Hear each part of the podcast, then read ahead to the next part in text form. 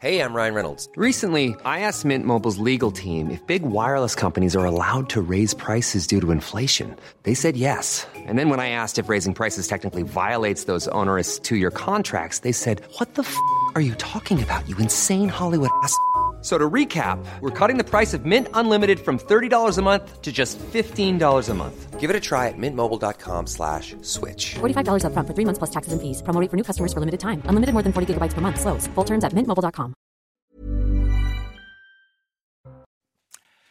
Bonsoir à tous, très heureux de vous accueillir dans Ça se dispute sur CNews en direct avec ce soir Geoffroy Lejeune, bonsoir, et Philippe Guibert, bonsoir également. vous allez débattre tous les deux autour notamment de l'actualité bien sûr, la baïa à l'école, les récentes déclarations aujourd'hui d'Emmanuel Macron, le vœu de certains responsables politiques pour un référendum sur l'immigration, la privation de logement social pour les émeutiers de juin et puis peut-être une amende pour les voleurs à l'étalage pour ou contre, si on a le temps, parce que l'actualité est chargée et nous avons effectivement des éditorialistes bavards et qui euh, vont euh, Beaucoup, non pas s'affronter, mais parfois, non mais je serai là pour faire le chef de gare et éventuellement pour euh, contrôler cette, cette parole. On est ravis de vous accueillir en tout cas. Emmanuel Macron entend ne rien laisser passer sur les sujets de l'abaya et du camis, désormais interdit, vous le savez, dans les établissements scolaires. Au nom de la laïcité, le chef de l'État était en déplacement dans un lycée professionnel à Orange, dans le Vaucluse. On l'écoute.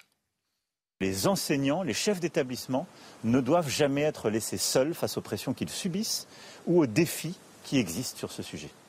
Ils ont raison de défendre la laïcité, nous devons les soutenir quand ils sont menacés, bousculés. Il n'y a pas d'interdit quand on évoque les principes de la République qui doivent être pas simplement défendus, mais enseignés dans notre école. Et nous serons intraitables sur ce sujet, et avec le pragmatisme qui doit à chaque fois accompagner la détermination, au-delà des mots, nous mènerons les actions. Et dans les lycées ou les collèges qui sont les plus sensibles, euh, des personnels spécifiques seront détachés aux côtés des chefs d'établissement et des enseignants pour les soutenir et pour engager aussi euh, un dialogue nécessaire avec les familles et les élèves. Mais on ne laissera rien passer. Emmanuel Macron qui monte au front euh, médiatique, Geoffroy Lejeune qui monte d'un cran sur le sujet. Est-ce que cela veut dire que cette thématique est suffisamment sérieuse pour que le chef de l'État se déplace déjà dans un établissement scolaire, mais aussi s'exprime en disant nous allons être euh, intransigeants. Honnêtement, moi, ça me met presque en colère, en fait, cette déclaration.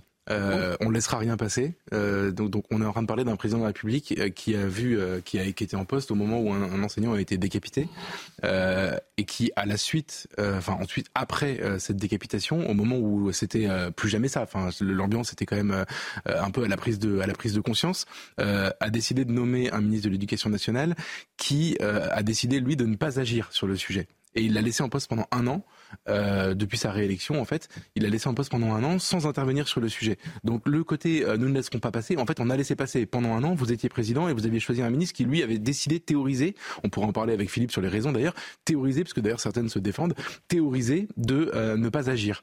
Donc aujourd'hui, il y a un nouveau ministre de l'Éducation nationale qui fait sa rentrée politique sur le sujet, et, et moi je m'en réjouis. Mais mais le ton martial du chef de l'État est un peu agaçant, un peu agaçant, et il y a une forme de, duplicité, enfin, euh, de, de, comment dire, le, fait de taper du poing sur la table aujourd'hui ne peut pas faire oublier que pendant six ans, euh, c'était pas, euh, c'était pas sa, priorité et qu'il a laissé faire beaucoup de choses. Peut-être parce qu'il y a eu une prise de conscience, Philippe Guibert, avec des chiffres, des statistiques, notamment pour les atteintes à la laïcité, et puis mieux vaut tard que jamais.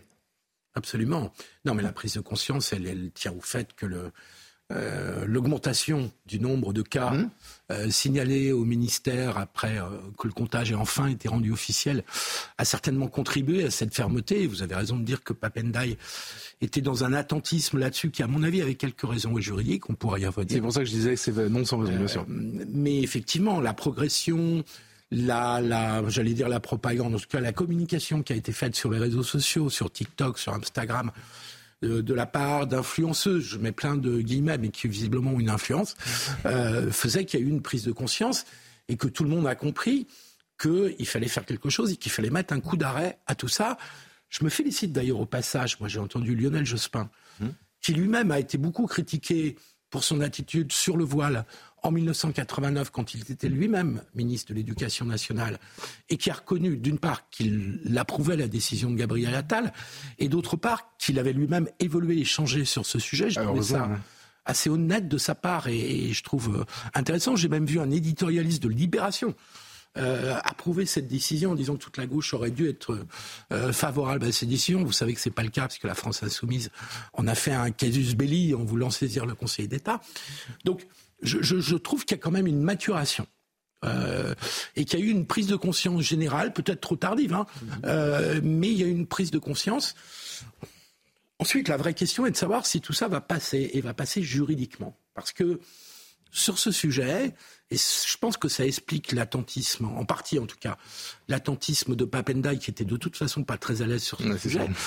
Euh, mais quand on écoute les, les différentes associations musulmanes, voire des imams qui ont pu prendre la parole sur le sujet, vous avez presque une position par association ou par imam. Je, je caricature un tout petit peu, mais il y a à l'évidence des désaccords entre certains qui vous disent oui, à l'évidence, il y a une intention religieuse, et d'autres qui vous disent mais non, c'est pas un vêtement religieux.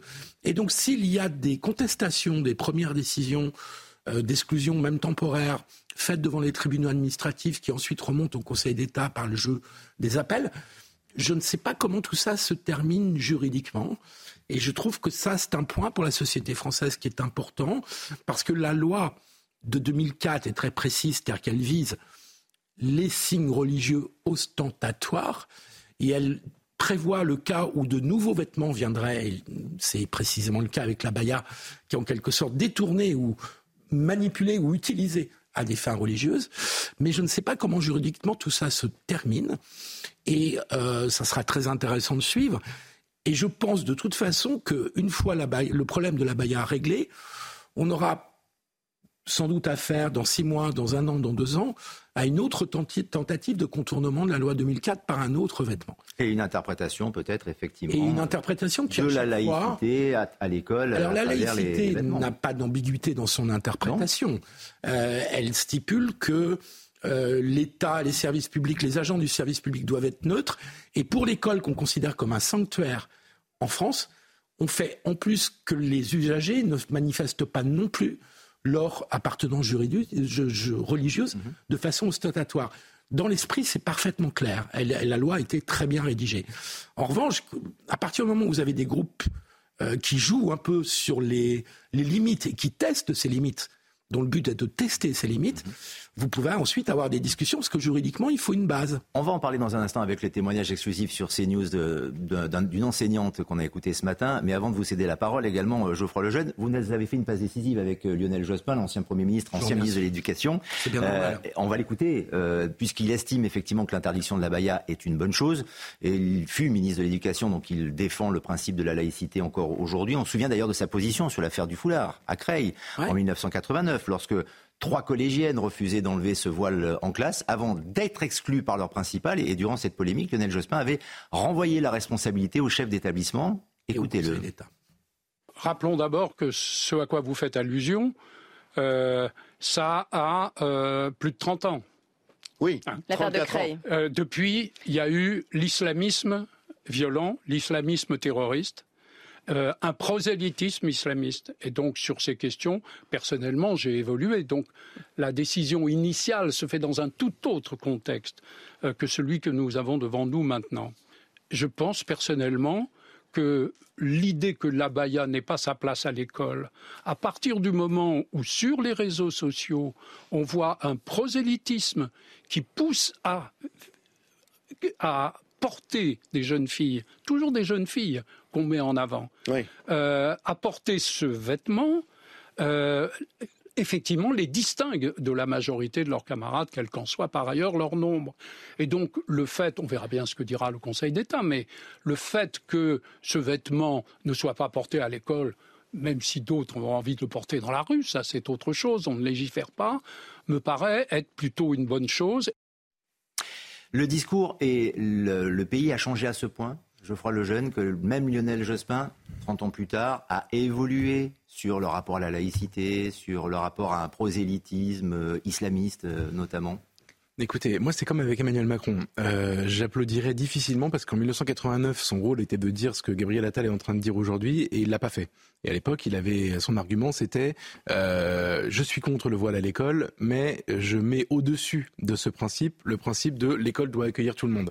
Donc il avait renvoyé, comme Papendiaï a fait renvoyé ça à la, responsabilité au euh, chef d'établissement et euh, au juridique et il s'en était lavé les mains comme Ponce Pilate et on voit les conséquences que ça a eu parce qu'il a fallu 15 ans, je crois, pour que une loi soit adoptée sur le sujet et que le sujet revient régulièrement. le sujet de, de, en tout cas la Baïa, c'est un, énième épisode du voile. Moi donc sur Jospin. Euh, écoutez, ça vaut, mieux que l'inverse. Mais, euh, par contre, j'aurais du mal à applaudir.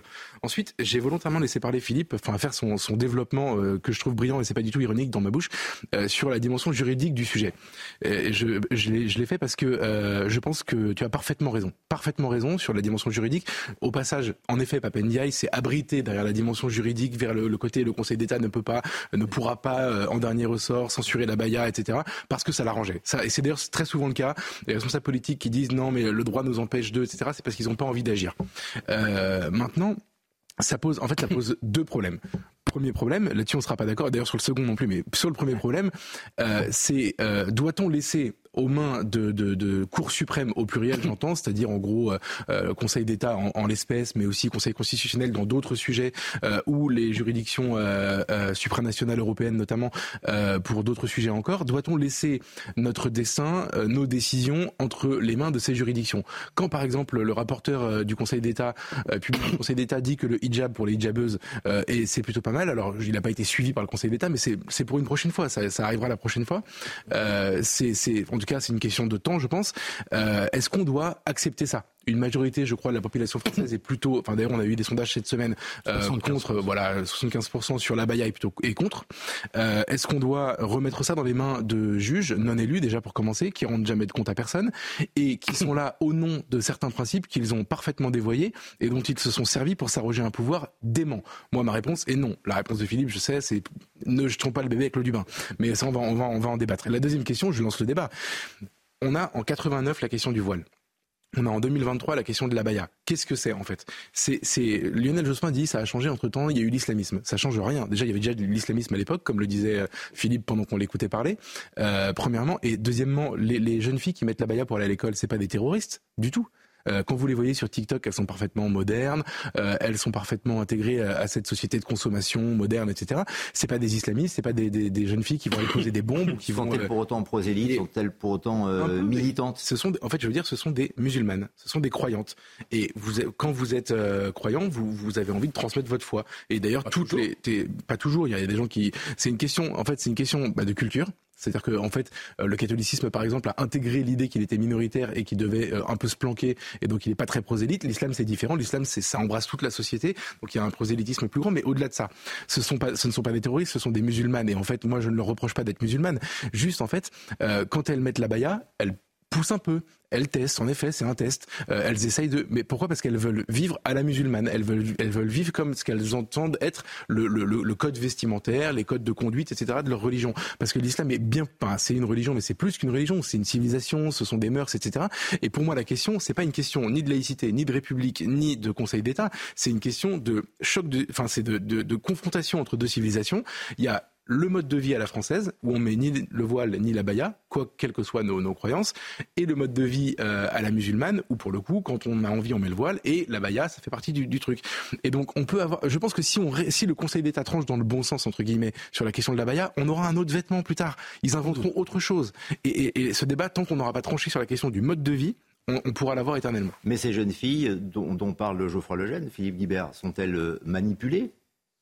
Oui, enfin, en tout cas, ou soit elles ont Quand elles viennent tester avec, avec un vêtement, elles sont manipulées. alors manipulées par qui un environnement. Est-ce qu'elles ne sont pas tout simplement euh, influencées par les réseaux sociaux, notamment, qui euh, sont très puissants aujourd'hui dans cette génération Ça fait partie de, de l'environnement rigoriste, pour ne pas dire islamiste, dans lequel elles peuvent, euh, elles peuvent vivre. Je souligne juste euh, un point de désaccord avec, euh, avec Geoffroy, qui est qu'il doit y avoir 6 millions de musulmans en France aujourd'hui. Mmh, à peu près, oui on n'a pas les chiffres précis, mais enfin c'est autour de ça, et qu'il y a beaucoup de musulmans et de musulmanes, pardon, surtout, et de jeunes musulmanes qui ne portent pas la baya. Dieu merci. Qui sont tout aussi croyantes. Je suis d'accord. Ou euh, sincères dans leur engagement, mais qui se considèrent qu'elles ont intégrer une certaine tradition française de séparation entre la vie sociale, ici la vie scolaire, euh, voire la vie politique, et puis ce qui relève de l'intimité, de la famille, de, de, de, de, son, de, son, de sa maison, de son appartement.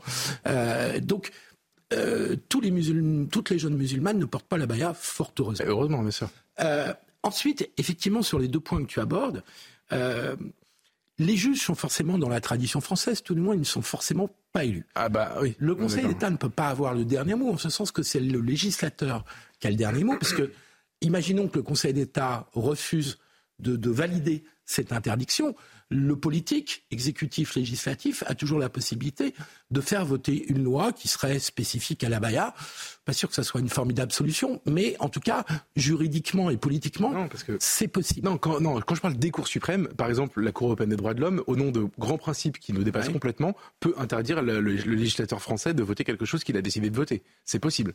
Ça s'appelle la censure. Le législateur français peut aussi, euh, à un moment donné, dire euh, on n'est pas d'accord et on a envie de voter tel législateur. Oui, mais il l'a jamais fait. Enfin, pardon. C'est, c'est... Puis, en il fait, l'a jamais fait. Sur mais... le plan des principes, c'est pas vrai. Il y a une, il y a une hiérarchie des normes, il y a une hiérarchie des, des juridictions. Ils sont au-dessus. S'ils disent non, c'est non. Je veux dire, moi, je serais très content qu'on puisse dire non. Alors, hein, c'est mais... une prise de position politique. Ouais, N'accusons pas les juges de, de prendre de, de l'espace et du pouvoir. Non, mais ils prennent ce qu'on leur a donné, ça c'est vrai. Des oui, politiques. Oui. Non, c'est vrai. Après, effectivement, moi je pense que euh, le recours pour accès de pouvoir, le recours contre les abus de pouvoir, il est consubstantiel au régime démocratique moderne et euh, le Conseil d'État, la jurisprudence administrative, tout ça, ça s'est construit depuis Napoléon jusqu'à la Troisième République et ça fonde le, le droit du, du Conseil d'État à dire là l'exécutif n'a pas respecté la loi ou euh, telle ou telle disposition.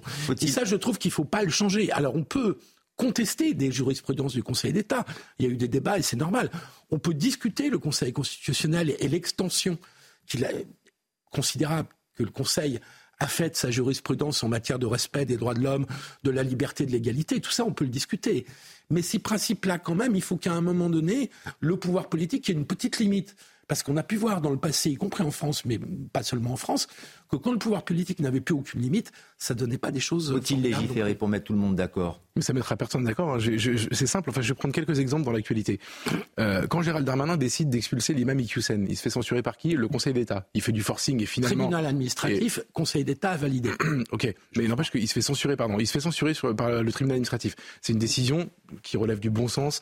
Euh, c'était, c'était pas contestable. Enfin, je veux dire, en tout cas, c'était compliqué de le contester. Euh, expulsion des clandestins comoriens à Mayotte. Euh, Darmanin lance l'opération, il envoie des, des, policiers sur place, pour, des gendarmes sur place pour expulser euh, les clandestins à Mayotte, censuré par le, par le juge administratif. De la même manière, c'est exactement la même chose. Et ça arrive, euh, y a, y a, ça arrive tellement souvent. Loi anti-casseurs, repérer les gens avant qu'ils viennent, etc. Censure par le Conseil constitutionnel. Donc, il y, des, il y avait des arguments. On peut discuter éternellement. En fait, le droit, c'est un maquis, c'est fait exprès d'ailleurs. Le droit, le droit, c'est ça in fine, ça relève de l'interprétation. Et puis pour clore ce, cette question juridique, parce que malheureusement la loi, euh, on a fait une loi sur le voile, on a fait une loi sur le voile en 2004 ouais, euh, qui, qui n'a pas réglé sur la burqa. Hein. Sur la burqa évidemment, il y a encore des femmes qui se promènent en burqa pour commencer, et sur le voile, on a le problème de la baya qui vient 15 ans après. Donc ça veut dire que ça ne réglera pas le problème définitivement, ça peut faire gagner du temps à la limite. Et ensuite sur la question des jeunes musulmanes, je reviens là-dessus. Mais je suis d'accord évidemment que les musulmans et les musulmanes ne vivent pas tous euh, comme euh, habillés comme des Afghans, évidemment. Et heureusement, sinon ça se verrait beaucoup plus. En revanche moi, je, je, je conteste l'idée qu'elles sont manipulées ou radicalisées. Certaines le sont, évidemment. Les jeunes filles qui mettent la baya, certaines le sont, c'est une évidence. Il y a une offensive frériste, je sais tout ça. Euh, il y a une offensive de radicaux, etc. Mais il y a, il y a aussi euh, des jeunes femmes normales qui, qui vivent de manière euh, qui ont des, des, des Ouais, c'est amis qui ne sont pas que musulmans euh, qui moi quand j'étais euh, collégien j'avais une copine qui était musulmane je l'ignorais absolument. Je savais pas du tout qu'elle était musulmane. C'est une copine j'étais dans sa classe depuis la sixième enfin il n'y avait aucun problème. Et c'était avant 2004 et un jour elle s'est voilée. Et on a découvert qu'elle était musulmane et c'est resté notre copine. Pour pour autant il y a eu aucun problème. Euh, ça nous a surpris au début et puis en fait à l'époque c'était autorisé. Et euh, et, euh, et il s'est rien passé. C'est juste que tout à coup elle avait décidé elle devenait un peu plus grande elle devait avoir 14 ans. Elle avait décidé qu'elle voulait vivre différemment sa foi qu'elle vivait aussi différemment sa féminité et honnêtement je, je, moi, c'est pas ma culture, mais je peux le comprendre. Euh, et donc, ce que je dis, c'est juste que c'est pas uniquement des cerveaux retournés euh, à qui il faut non, inculquer non, de force la. République. Euh, est c'est, ce sont des gens, mais il faut les comprendre. Leur religion, euh, est plus qu'une religion, c'est un mode de vie entier euh, et, et donc qui conditionne énormément de choses dans la vie, Ouais. euh, et notamment les tenues vestimentaires. Et, et- et en fait, ce que je dis au fond, au, fond, la question, c'est quoi? On peut pas on peut pas pleurer en 2023 sur le lait renversé en disant quand même, euh, il y a 6 millions de, musulmans en France, certains veulent porter la baya ou le voile, comment on va faire? On va pas réussir à le gérer. C'est une conséquence directe du fait que pendant des années, nos gouvernants ont pensé que ça n'aurait aucune conséquence de faire venir des gens qui étaient d'une autre culture euh, via l'immigration. Juste une réponse de Philippe Guibert et avant la pause, j'aimerais vous faire écouter aussi le témoignage de cette enseignante qui estime elle que, à travers la polémique ou cette affaire de, de la baya, il y a un prosélytisme rampant de l'islamisme, notamment dans les établissements. C'est un, témoignage exclusif qu'on va écouter dans quelques instants. Mais je vous laisse répondre d'abord, Philippe Un prosélytisme euh, plus que rampant euh, de, différentes associations islamistes. Mais sur l'islam, l'islam est dans une période de grande régression. Euh, depuis l'échec des, des, régimes arabes laïques, l'islamisme a pris le dessus dans l'islam.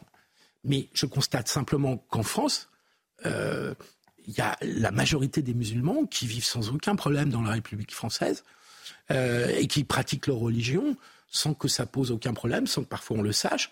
Et, voilà, et c'est très bien comme ça. C'est même la grande majorité, C'est même la, majorité. Plus dans des générations moins, moins dans les jeunes, quand on regarde les, études qui ont été faites euh, sur ce sujet. Chez les jeunes, il y a un, un revival rigoriste qui les rapproche de certaines pratiques qui peuvent être islamistes, mais euh, la majorité en tout cas des musulmans, et c'était encore plus vrai des grands-parents qui sont arrivés euh, dans les années 70-80 en France, vivent sans le moindre problème leur, euh, leur, leur foi musulmane. Donc ne soyons pas, le choc des civilisations, c'est une spécificité française, la laïcité. Ça fait partie de la civilisation française. C'est un pur produit de la civilisation française, voté par la République, mais préparé d'une certaine manière par quelques siècles de centralisation étatique et de construction du politique. Mais même, de christianisme en réalité. Pardon Même de christianisme. Je veux dire, tout est dans euh, rendez à César ce oui, alors, César et à Dieu L'Église catholique n'a pas été ah, vraiment favorable à la laïcité. Euh, mais, mais en tout cas, défendons notre notre civilisation française. La laïcité en est un des piliers fondamentaux et il est républicain, mais, mais il est bien comme ça. Je vous fais juste écouter cette enseignante avant la, pause. On aura l'occasion de reparler de la, de la de la laïcité, bien sûr, avec cette rentrée euh, lundi, qui s'est exprimée donc, ce, cette professeure, sur l'antenne de CNews. Et pour elle, écoutez-là, ce n'est pas la baya qui est le problème. Monsieur Attal, lorsqu'il parle de la baya, euh, il ne s'attaque pas au problème. Parce que derrière, il y a du prosélytisme, il y a des stratégies de diffusion, il y a euh, qu'est-ce qu'on fait pour la complicité intraculturelle qui permet justement au prosélytisme de prospérer au sein de l'école. Euh, moi, j'attends de voir les circulaires et j'attends de voir comment il va euh, donner ses directives et comment les chefs d'établissement, comment les enseignants, comment les recteurs, comment les DAZEN et même l'intérieur, le service de préfecture, comment ils vont faire pour, pour endiguer euh, un phénomène qui est euh, collectif, qui est social, qui est ethnique, qui est anthropologique, qui est culturel et qui est éminemment politique. À l'écouter, Geoffroy Lejeune, c'est un phénomène qui est national, qui concerne tous les établissements et on se demande si on est encore dans l'école de la République. Alors, ce qui, ce qui est sûr, c'est que vu oui, oui, vu l'ampleur de, de, du problème, ça concerne euh, peut-être pas tous les établissements, je l'espère que non, en tout mais cas, mais, mais, mais, au moins toutes les régions de France. Mm. Moi, ce que je trouve intéressant dans ce qu'elle dit, c'est que euh, on est tous nous à commenter depuis une semaine les annonces de Gabriel Attal, et c'est tant mieux. Euh, il a, il a fait entre guillemets un coup politique, et, je pense qu'il a fait du bien à beaucoup de monde. mais ce qui est intéressant, c'est qu'elle, elle est manifestement en première ligne, en tout cas, elle est en poste, et, et elle, elle attend de voir l'application. Et je pense que, en fait, c'est très intéressant. le décret déjà, savoir comment ça va être expliqué, là-dessus, j'ai confiance. Gabriel Attal peut pas se permettre de se dédire. En revanche, c'est, je pense qu'on se prépare à un bras de fer. C'est-à-dire que comment ça va se passer les premières fois où des gamines vont arriver en abaya avec les grands frères, c'est ce qui se passait déjà avant. Euh, avec les grands frères, Gabriel Attal a été interrogé là-dessus l'autre jour. Il a dit on mettra des zones de discussion à l'intérieur des établissements euh, pour voir comment on s'arrange. On va pas s'arranger avec ces gens. Pour le coup, ceux qui vont faire la stratégie de la provoque dès le début pour enfoncer euh, enfoncer la porte avec une avec un bélier ne vont pas du tout être dans la discussion. Et ça, je pense que ça va être très compliqué pour certains établissements. Il risque d'y avoir un engrenage. En effet, en Angleterre d'ailleurs, il y a une marque qui vend des, des vêtements religieux et notamment abaya qui propose aux Françaises, notamment de les acheter et de leur rembourser si elle porte ces abayas par défi dans les établissements. Là, on a mis le doigt dans un engrenage euh, vraiment euh, euh, terrible. Vraiment pour conclure, puisqu'on a marqué une pause, Philippe Guibert. c'est la modeste fashion qui en fait veut dire mode pudique, puisque les femmes doivent être pudiques. Mhm. Donc dans cette logique. Oui, mais il y a une forme de provocation là de la part de ce je, je pense qu'il y a des mhm. possibilités de dialogue à partir du moment où on pose un cadre ferme. Je pense qu'il y a des solutions qui sont trouvables. Il y aura des personnes, des familles, des, jeunes femmes euh, avec qui l'arrangement ne sera pas possible et ça terminera par une exclusion. Mais il y a des cas où ça peut s'arranger par le On marque une pause, on se retrouve dans quelques instants. Nos débats encore, ça se dispute avec euh, nos deux éditorialistes, nos deux invités, autour notamment peut-être d'un référendum ou d'une consultation nationale sur le projet de loi immigration. A tout de suite. Ça se dispute, revient dans quelques instants avec nos débatteurs, bien sûr, sur l'antenne de CNews, mais d'abord un point sur l'actualité avec Simon Guillain. Bonsoir. Bonsoir Charles Lionel et bonsoir à tous. Dans l'affaire sur la mort d'Adama Traoré, les magistrats ont prononcé un non-lieu pour les gendarmes qui l'ont interpellé en juillet 2016. Une décision de justice qui met un terme provisoire à une enquête centrée sur des expertises médicales contradictoires. L'avocat de la famille d'Adama Traoré va faire appel de cette décision de justice. Après 40 jours de détention provisoire, le policier, auteur du tir de LBD euh, qui aurait grièvement blessé Eddy pendant les émeutes à Marseille, a été remis en liberté ce midi. Il est désormais placé sous contrôle judiciaire avec une interdiction d'exercer sa fonction. Et puis la réforme des retraites entre officiellement en vigueur aujourd'hui. Nous sommes prêts, nous avons publié l'intégralité des décrets nécessaires, a assuré Olivier Dussopt. À partir de ce vendredi, l'âge légal de départ passe à, passe à 62 ans et 3 mois pour les personnes nées à partir du 1er septembre 1961, puis sera progressivement décalé 3 mois chaque année pour atteindre les 64 ans en 2030. Merci Simon Guélin. À tout à l'heure, 22h, pour un prochain point sur l'actualité sur l'antenne de CNews. Geoffroy Lejeune, Philippe Guibert sont avec nous. Ça se dispute, bien sûr. Emmanuel Macron a réuni avant-hier pendant 12 heures les 11 chefs de partis politiques à Saint-Denis. Vous le savez, il a notamment validé le principe d'une conférence sociale. Est-ce que c'était utile? Je vous pose la question. Après, on passera sur cette possibilité. Le chef de l'État semble ne pas être contre d'un référendum ou d'une consultation, en tout cas nationale, sur euh, la loi immigration. Mais euh, le fait que les partis politiques ait été réuni par euh, Emmanuel Macron. Ça pourrait passer euh, pour une main tendue, Philippe Guibert. Est-ce que ça a été utile? Est-ce que ça doit se reproduire d'ailleurs? Je crois que le principe, on a été accepté d'une nouvelle réunion, sauf erreur de ma part. Euh, les opposants, les oppositions à Emmanuel Macron, ont accepté le principe d'une deuxième réunion. C'est donc que ça ne leur a pas complètement déplu. D'ailleurs, rester 12 heures, je veux bien que ça soit de la courtoisie républicaine, mais enfin, on ne reste pas 12 heures pour s'ennuyer en ayant le sentiment qu'on n'apprend rien, qu'on ne, qu'on ne sert à rien.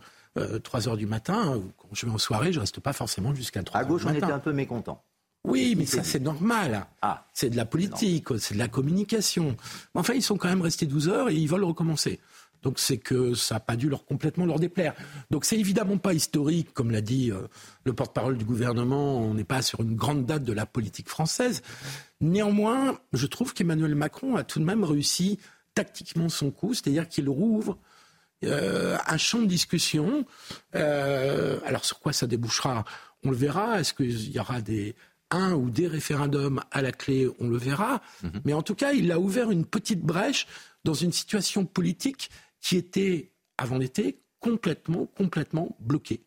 Peut-être que ça ne donnera rien. Ah. Mais en tout cas, il a ouvert la petite brèche. Justement, le référendum, on en parle dans quelques instants, mais Geoffroy Lejeune, rassembler les partis, c'est aussi peut-être parce qu'Emmanuel Macron n'a pas la majorité à l'Assemblée nationale et qu'il essaie peut-être de, de fédérer ou de trouver des, des, partisans sur les prochains projets d'ailleurs politiques qui, ouais, sont, mais les siens Manifestement, en 12 heures, il n'en a pas trouvé. Donc, euh, c'est, dans ce cas-là, on peut parler d'échec. recommencer. Moi, j'aime bien, j'aime bien, ce que j'aime bien chez Philippe, c'est cette euh, volonté de toujours aller trouver euh, la petite, la petite lumière dans ce que, dans, quand on la voit pas. c'est mon naturel optimiste. C'est, mais c'est même peut-être votre côté, ton côté de gauche.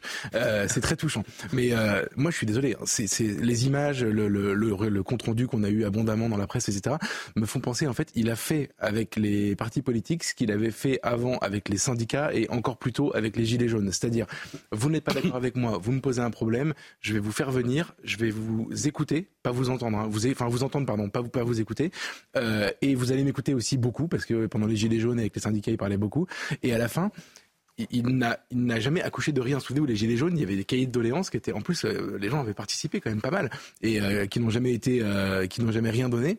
Et, et, les syndicats, moi je revois ces images en 2020, juste avant le, le, confinement, où les partenaires sociaux allaient à Matignon toutes les semaines pour trouver un compromis et le, le gouvernement ne changeait pas de ligne, les partenaires sociaux non plus, il n'y avait rien. C'est donner l'illusion du mouvement et l'illusion du dialogue. En fait, il n'y a pas de dialogue. Que là, ça se voit. Si, si vraiment ça débouche en rien du tout, pour le c'est un échec. Et en plus, on est, on est habitué maintenant à ce qui se passe rien à chaque fois. Donc c'est pour ça que j'ai pas, pas eu un grand enthousiasme. C'est mon côté de droite. Oui, je crois que c'est Bernanos qui disait que l'optimisme le désespoir surmonté. l'opium des imbéciles, je crois. il disait le désespoir surmonté. Ni trop de gauche ni trop de droite. Mais, ouais, pardon.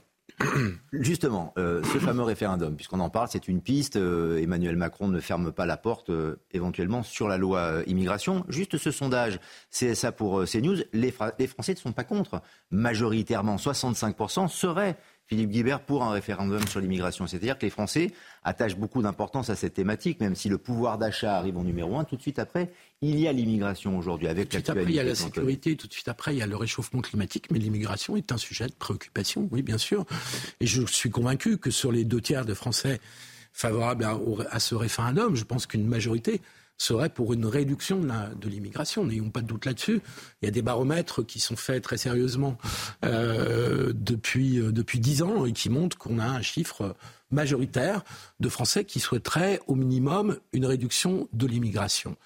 Après, la difficulté, on va retomber sur des discussions juridiques, cher euh, Geoffroy, parce que, parce que l'article 11 de la Constitution qui définit le référendum législatif il a été rédigé une fois en 58 par De Gaulle et Debré et une fois en 95 élargi euh, par Jacques Chirac. Ce ne sont pas de dangereux gauchistes qui ont écrit cet article 11. Et cet article 11, on a, quand on le lit et quand on le relit, on a un petit peu de mal à trouver euh, la solution pour faire un référendum sur l'immigration, même en tordant un peu le, texte. Donc ça suppose une réforme de la Constitution si on veut organiser un référendum sur l'immigration. Dernier point, quand bien même les Français, euh, même il y aurait un référendum possible et que les Français voteraient majoritairement pour une réduction de l'immigration, c'est décidé, d'accord, c'est un projet de loi, mais comment le projet de loi s'applique? Comment, qu'est-ce que vous faites par rapport au droit d'asile? Qu'est-ce que vous faites par rapport au regroupement familial? Qu'est-ce que vous faites par rapport aux étudiants? Qu'est-ce que vous faites par rapport à l'immigration du travail? Il ne suffit pas de dire on va arrêter l'immigration ou on va la réduire pour que ça se fasse concrètement. Et donc le vrai sujet, ce sont les, sur les quatre points que j'ai cités, qui sont les quatre sources d'immigration, sans oublier l'immigration clandestine, euh, qu'il faut travailler, à mon humble avis, un avis euh, peut-être plus pessimiste que sur la question précédente. Si référendum il y a, en tout cas, ce ne serait pas la terminologie référendum, ce serait plus une consultation euh, nationale, Geoffroy Lejeune. Je crois que le référendum, ça n'existe pas juridiquement. pas possible. Voilà, exactement. Mais si on demande l'avis des, des Français déjà, est-ce que le gouvernement va en tenir compte? Et est-ce que ce sera vraiment utile? Parce que les, Français peuvent être versatiles aussi, c'est-à-dire qu'ils peuvent avoir un avis euh, au mois de septembre et euh, changer d'avis au mois de ah, décembre. L'immigration, c'est quand même constant depuis euh, des années et des années. Je pense que là, on avait, en effet, il n'y a pas beaucoup de suspense sur la réponse. Mais euh, c'est drôle, on disait tout à l'heure que Papendia, s'abritait derrière des arguments juridiques pour ne pas agir sur le sujet de la BA parce que ça l'embêtait. Et Philippe Guibert fait la même chose sur la question de l'immigration en disant que juridiquement, c'est pas possible. Tu es le Papendia de l'immigration.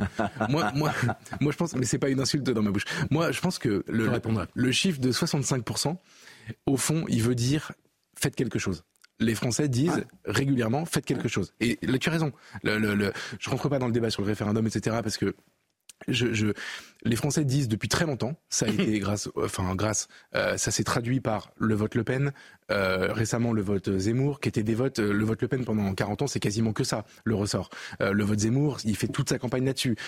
les Républicains ne sont pas les derniers à parler d'immigration.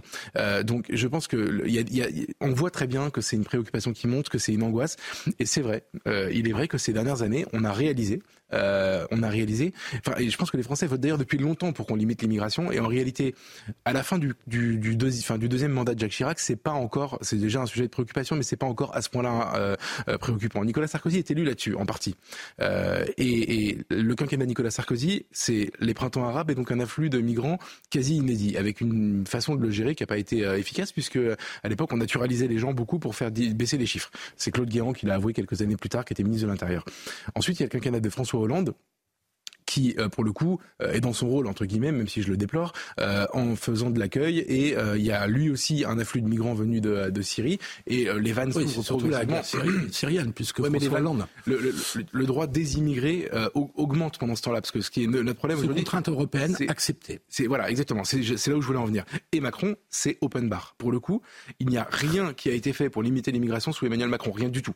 Et donc, et même, ça va plutôt dans l'autre sens. Donc, en effet, on revient sur un débat juridique, mais c'est pas juridique en réalité, c'est une question de volonté politique. On est aujourd'hui empêché par la contrainte européenne. On voit bien que le seul pays d'ailleurs qui réussit, les pays qui réussissent à avoir une pays, une européen qui réussit à avoir une politique de contrôle de l'immigration, c'est l'Angleterre qui est sortie et le Danemark qui n'est pas, pas un grand succès, hein, le Brexit de ce point de vue-là. Non, mais ce que je veux dire, c'est que l'idée du Rwanda, ils l'ont pas s'ils sont dans l'Union européenne. Ils peuvent le faire parce qu'ils sont sortis. Euh, et le Danemark, qui n'est pas rentré, enfin qui est rentré dans l'Union européenne, à condition de ne pas avoir les mêmes euh, les mêmes euh, problèmes, enfin les mêmes comment dire contraintes que nous sur la question euh, de la souveraineté en matière d'immigration. Donc en fait, évidemment qu'à la fin, on s'est mis, euh, on s'est tiré des balles dans le pied nous-mêmes avec euh, le droit des étrangers, les multiples recours euh, dans, quand il y a des, des, des, des expulsions, l'asile qui est complètement incontrôlé, des filières, des, des filières d'immigration, les mineurs isolés, pardon, c'est une filière d'immigration aujourd'hui. C'est vraiment devenu ça. Les étudiants étrangers, c'est une filière d'immigration. Ils sont, euh, ils sont des dizaines de milliers. Ah si si, ils sont des dizaines de de milliers. ça. Et ah oui, en fait, Parce que la moitié des étudiants viennent du Maroc, par exemple. Pardon? La moitié des, ému- des- des étudiants étrangers en France viennent du Maroc. Oui, la question, par des, des accords avec le Maroc. Et je, je dis pas l'inverse. Il y a aussi les accords bilatéraux, le fait qu'on n'arrive pas à se faire respecter de, des pays euh, qui n'acceptent pas les laissés-passer consulaires. Mais la question, c'est les étudiants étrangers, combien viennent, combien repartent. Euh, ici, moi, j'ai aucun problème à ce que des Marocains viennent étudier la médecine en France. Le problème, c'est que s'il reste parfois 20 ans, très contents, hein. euh, mais bien sûr, mais s'il reste 20 ans, c'est plus la même chose. C'est plus des étudiants étrangers. C'est une filière d'immigration. Or, c'est un peu se médecins qui exercent en France. Et euh, oui, je sais On bien, manque mais- de médecins français Ouais. euh, dans, le, dans le pays. C'est aussi pour cette raison qu'il y a une médecine, euh, enfin des étudiants marocains, roumains également pour, euh, pour la plupart, Je- je qui sais sont, bien. euh, qui sont assez nombreux. Oui, mais on En n'en a pas besoin de 40 000, c'est ça que je veux dire. Ouais. Et c'est malheureusement, ça, Évidemment. pour ça, les Je vous laisse répondre, Philippe Papendiaï-Guibert, avant de passer à un autre sujet, puisque vous avez gen- gentiment été taquiné. Je suis pas sûr que, que Papendaï ait des positions aussi claires sur le sujet. Non, c'est vrai. Je suis convaincu qu'on ne peut plus continuer à avoir euh, 250 000 euh, visas par an, plus, Plus, plus. Un, un nombre de- de- d'immigrés clandestins, et que nos capacités d'intégration, qui sont pour moi absolument le critère fondamental, on ne peut pas accueillir des gens qu'on ne sait pas intégrer. Et donc, on doit diminuer. Je pense que le slogan immigration zéro ne tient pas debout. Personne n'a dit ça, c'est marrant. Oh, il y a quelques personnes. euh, non, non. je crois, euh, Ah, du côté gauche- du RN et de Zemmour, euh, j'ai entendu des gens parler de ça. Hein, Mais c'est drôle parce que à gauche, je vous dis toujours immigration zéro, c'est un fantasme. Et en réalité, je, je n'ai aucun souvenir d'aucune déclaration d'aucun candidat. On l'a inventé vraiment. nous-mêmes. hein. Et bah, On est, ça on est assez perverse pour ça. mais ah, je, je n'irai pas jusque là. Je n'oserais pas. Non, non, mais bon. Donc, l'immigration zéro, ça ne peut pas marcher. En revanche, il faut incontestablement une réduction de l'immigration. Et, et donc, d'abord là-dessus, Macron dit des choses assez claires dans le point. Alors, on peut dire, il change d'avis tous les trois mois Ça, sur le sujet. Et donc, il faut juger aux actes. Je suis d'accord avec vous. Mais euh, il dit des choses assez claires sur le fait qu'il faut réduire. Sur le droit d'asile, c'est pas euh, open bar. C'est simplement qu'on a des mécanismes, parce que je crois que la plupart des demandes de droit d'asile, 60, 60 ou 70% sont refusées. Le problème, c'est qu'on ne sait pas expulser ou faire revenir dans leur pays euh, les gens qui ont fait cette demande de droit d'asile le qui est refusée. Ils le savent très bien. Et ça, c'est un problème Ouais. incontestable. Sur le regroupement familial, il peut avoir des abus. On est tous d'accord là-dessus, même si je pense qu'il ne faut pas supprimer le regroupement familial. Donc voilà, donc je suis. est euh, obligé au bout d'un moment. Enfin, je veux dire, en fait, on est. C'est, c'est je la- pense que c'est sur ces sujets-là, parce que demander l'avis aux Français, je n'ai pas trop de doutes sur la réponse. Mmh, bien sûr. Parce que euh, tu as raison, euh, depuis très longtemps, et tous les gens qui ont fait des études d'opinion sérieuses sur la question le savent, les Français n'ont jamais été consultés sur l'immigration depuis les années 70. C'est ça. Le mouvement migratoire contemporain, il a commencé dans les années 70. Ils n'ont jamais été consultés. Et donc il y a un ressentiment rentré à ce propos, avec le sentiment qu'on n'arrive pas à intégrer comme il le faudrait. Enfin, en tout cas, pas tout le monde. Qu'il y a des échecs de l'intégration. Et donc, incontestablement, je crois que ça serait raisonnable de le diminuer. Mais il faut y travailler sujet par sujet. Sur le travail, on peut avoir besoin d'immigrer. Sur euh, le regroupement familial, il faut peut-être le limiter. Le droit d'asile, il y a quand même des gens qu'on accepte, mais il faut être capable de dire non à ceux qu'on refuse, euh, etc. Et sur les étudiants, peut-être qu'il faut éviter euh, certaines dérives. Quelques minutes encore pour évoquer un tout dernier sujet avec vous. Le ministre de l'Intérieur, Gérald Darmanin, encourage les préfets à expulser les émeutiers de leurs logements sociaux et leurs familles aussi, avec une fermeté systématique. hein. Je cite Gérald Darmanin contre les délinquants auteurs de violences urbaines. Cela fait réagir, on en parle dans quelques instants, mais écoutez ce qu'en a dit Xavier Bertrand aujourd'hui. Il est temps, dites donc. Il est temps parce que ça fait maintenant, encore une fois, des années euh, que des maires demandent ces mesures. Pourquoi? Pour protéger les honnêtes gens qui vivent dans ces quartiers. Donc sur toutes ces questions-là, encore une fois, et ils le font maintenant, euh, il n'est jamais trop tard pour agir, mais ce sont des demandes qui émanent du terrain depuis des années. Ça pose aussi clairement la responsabilité des parents, et la responsabilité des parents aujourd'hui n'est pas une option. La responsabilité de chacun s'impose. On est dans une société où on oublie que pour bien marcher, il faut deux jambes, il faut des droits et des devoirs. Pas de solidarité nationale pour les casseurs, Geoffroy Lejeune. Tu casses, tu payes. Bah ouais. C'est vrai, il a, raison, Bertrand. Euh, enfin, quoi. Enfin, il faut comprendre que en fait, tout ça est de, l'argent, euh, ça reste de l'argent public, c'est donc notre argent et c'est un principe de. En fait, si on le fait pas, on, on abat le principe de solidarité nationale, c'est-à-dire, en gros, on paye tous pour que les plus démunis d'entre nous euh, puissent vivre dignement. Et c'est un principe, je pense que personne ne le remet en cause, personne ne serait capable de le remettre en cause. C'est même très proche du principe de fraternité. Le problème, c'est ce qui en est fait. Et ce qui en est fait, c'est que en gros, ce sont toujours les mêmes euh, les mêmes gens qui en profitent. Et c'est par ailleurs pas les derniers à aller casser quand euh, quand il y a des émeutes dans le pays. Donc moi, je, je c'est un peu le même débat. Vous savez que alors on aura des, des hurlements évidemment à gauche. c'est un peu le même débat qu'au moment où on a parlé des, encore hurlé, mais... des, non non, je pensais pas à toi Philippe, mais au moment où on a parlé des allocations, je comprends. On m'a présenté tous les cas de figure où c'était horrible de priver d'allocation une famille euh, parce qu'il y avait un émeutier. On m'a dit la maman, la maman seule qui travaille avec les enfants qui sont tous euh, très bien élevés, qui travaillent bien à l'école et il y a un émeutier. Qu'est-ce qu'on fait, etc. Il faut, il faut, en fait, il faut juste faire peur. Je pense que à partir du moment où la possibilité de la sanction existe, là on n'est pas d'accord. Et eh ben, à partir du moment où la possibilité de la sanction existe, le, rapport de force commence à s'inverser. Commence, je dis bien seulement commence. Et là, en l'occurrence, c'est une manière de commencer à inverser le rapport de force. Et je pense que ça suffira pas. Les familles sont des victimes collatérales. Oui, mais moi je suis pour le cas par cas, si vous voulez. Hmm. Je, suis d'accord sur un point, c'est que quand vous avez affaire à une famille qui ne respecte aucune de ses obligations sociales, qui laisse ses gamins faire n'importe quoi, qu'il y a un moment où il y a des sanctions sur le logement social ou même sur des allocations, ça ne me choque pas. Il y a un moment où il faut savoir dire non à des familles qui se comportent n'importe comment.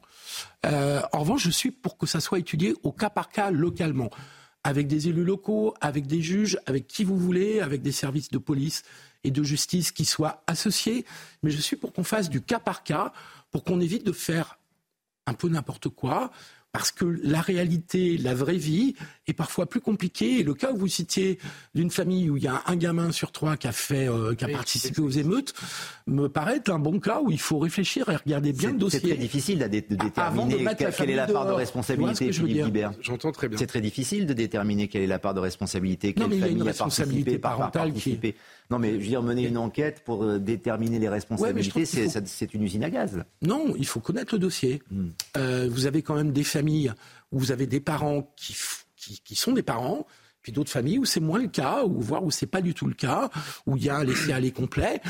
Euh, le fait d'exclure de, du logement social ne doit pas être la seule solution. On doit avoir aussi des solutions où, dans un cas où c'est difficile, où on ne veut pas sanctionner le parent, mais il faut simplement l'aider et l'accompagner. Donc je trouve qu'il faut une palette de mesures, y compris les plus dures, je ne l'exclus pas, mais avec du cas par cas, de façon à ce qu'il y ait des gens localement qui connaissent les dossiers, qui connaissent le terrain, qui puissent dire là il faut sanctionner, là il faut accompagner. Vous êtes favorable à la double peine, c'est-à-dire que dans l'Oise, il y a un émeutier qui a été condamné à 12 mois de prison mais dont la famille a été privée également du logement social dont il disposait. Moi, je suis favorable à ce que euh, cette population d'émeutiers, euh, Jérôme Fourquet a dit qu'ils étaient autour de 60 000. Alors, c'est des estimations, évidemment, on n'en sait rien. 10, 10 000. Euh, non, mais alors voilà, justement, c'est intéressant. On a euh, 4 000, je crois, arrestations. Euh, certains, les plus optimistes, disent 10 000. Jérôme Fourquet dit, attention, on est plutôt autour de 60 000. Et Pierre Brochant, ancien patron de la DGSE, dit c'est 100 000. Ouais. donc, je sais pas où est la vérité entre tous ces chiffres. Moi, j'ai tendance à penser que 1000, c'est peut-être un peu en dessous. Un peu en dessous, et que 100 000, on n'est pas loin. Mais euh, c'est du, du doigt mouillé, évidemment. Euh, je, je, me dis que si vous, on a affaire à ce nombre de gens qui sont capables d'aller brûler des écoles, de tirer sur des policiers euh, et de, de, de, brûler, brûler, des, brûler des, mairies, des, les voitures de gens qui vont travailler le lendemain, etc., etc. Je pense que c'est suffisamment grave pour que parfois y on prenne le risque de l'injustice sur certains.